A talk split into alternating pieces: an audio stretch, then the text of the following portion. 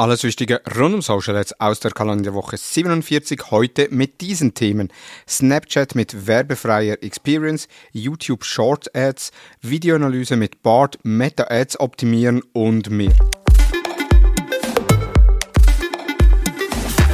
Hallo und herzlich willkommen zu Digital Marketing Upgrade, präsentiert von der Hutter Consult. Mein Name ist Thomas Besmer. Wie immer machen wir einen kurzen Rückblick, was ist letzte Woche alles passiert und letzte Woche war ja eine Hammerwoche. Es war die Black Week für viele Werbetreibende absolute Hochsaison.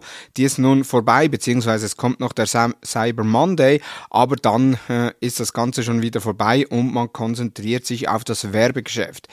Wie viele sicherlich festgestellt haben, sind die CPMs in den letzten Wochen massiv angestiegen. Schon vor der Black Week war der CPM im Schnitt doppelt so hoch wie Wochen davor und auch jetzt in vielen Werbekonten teilweise der CPM um die 300 Prozent höher als normal.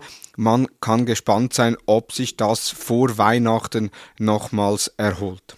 Wir starten aber mit den ersten News und gehen direkt rein. Snapchat mit werbefreier Experience. Snapchat testet eine werbefreie Version ihrer App, ähnlich wie Meta es für Instagram und Facebook im europäischen Wirtschaftsraum eingeführt hat. Diese Option ist derzeit in Australien in der Testphase.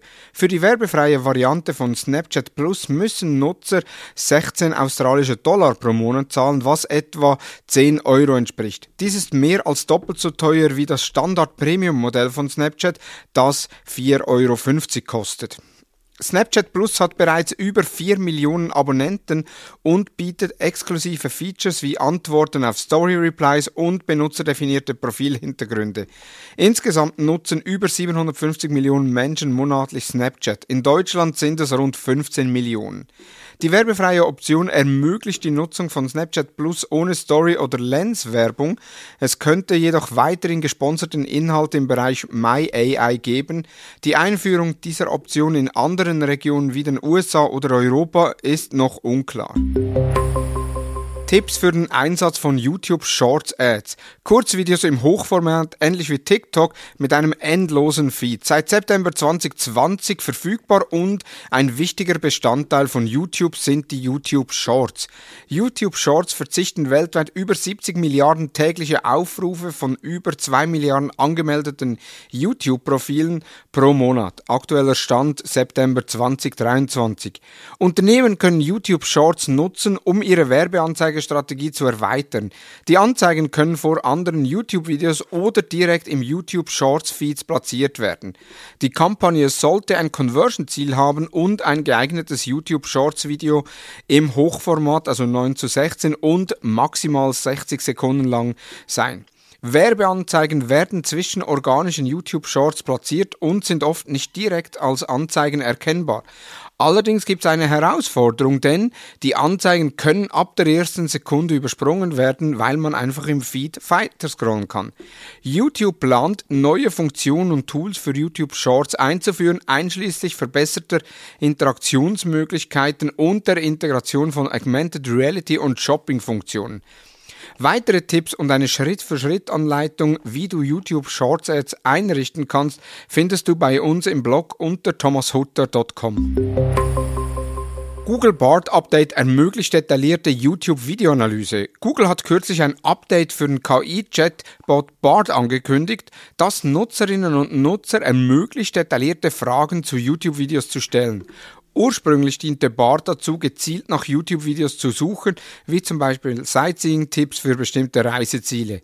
Jetzt können Nutzerinnen und Nutzer spezifische Fragen zum Inhalt eines bestimmten Videos stellen. Das Update ermöglicht es, Kerninhalte eines Videos direkt und zeitsparend zu präsentieren, ohne dass das gesamte Video angesehen werden muss. Dies spart Zeit, die sonst für das Ansehen von Videos und der dazwischen geschalteten Werbung aufgewendet werden musste. Content Creator können vor neuen Herausforderungen Herausforderungen stehen, wenn ihre Inhalte nicht mehr aktiv angesehen werden. Aktuell ist die YouTube-Analysefunktion von BART nur in englischsprachiger Version verfügbar. Doch was bedeutet dies jetzt für uns Werbetreibenden? Mit der Funktion kann der Kerninhalt eines Longform-Videos schnell erfasst und in einem zweiten Produktionsschnitt können wir die Learnings daraus in Shorts umwandeln und andere YouTube bzw. andere Shortform-Videos produzieren. Das ermöglicht uns schlussendlich, dass wir aus Langform-Videos Shortform-Videos machen können. Eigentlich ein normaler Prozess, aber nicht jeder kommt immer auf die Idee. Plus, es wird sich auch das Verhalten sehr wahrscheinlich von Content Creators ändern, dass sie nicht mehr längere Videos machen, sondern halt dann wirklich kürzere Videos.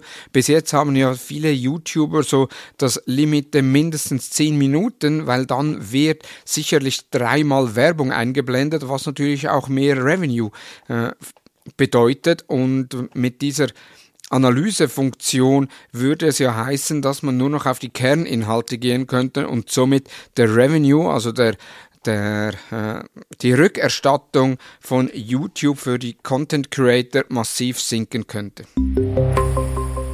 Meta-Ads-Optimierungen wie ein Profi.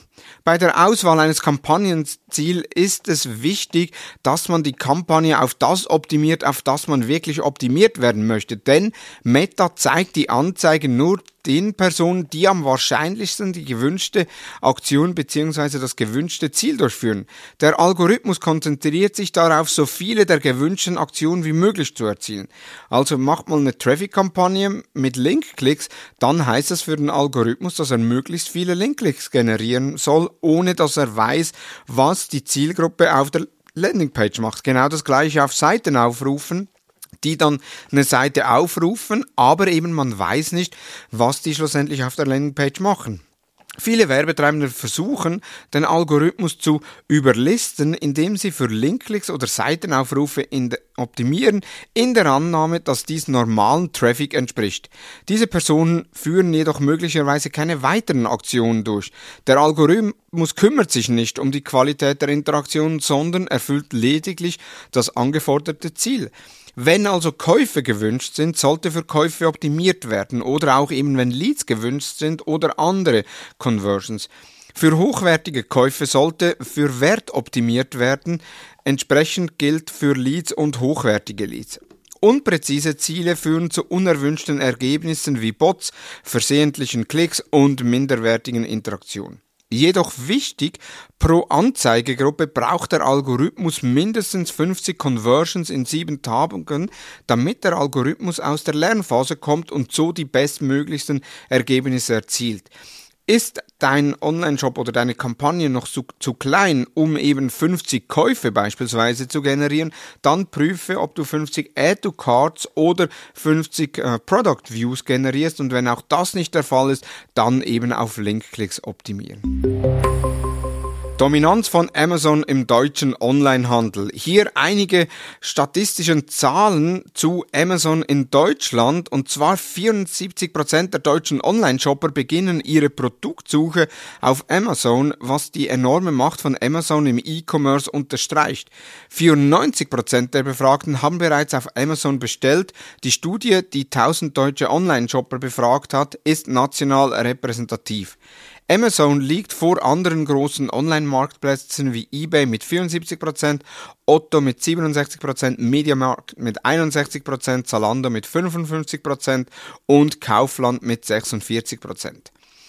Rund 99% der deutschen Internetnutzer besuchen monatlich Amazons Marktplatz.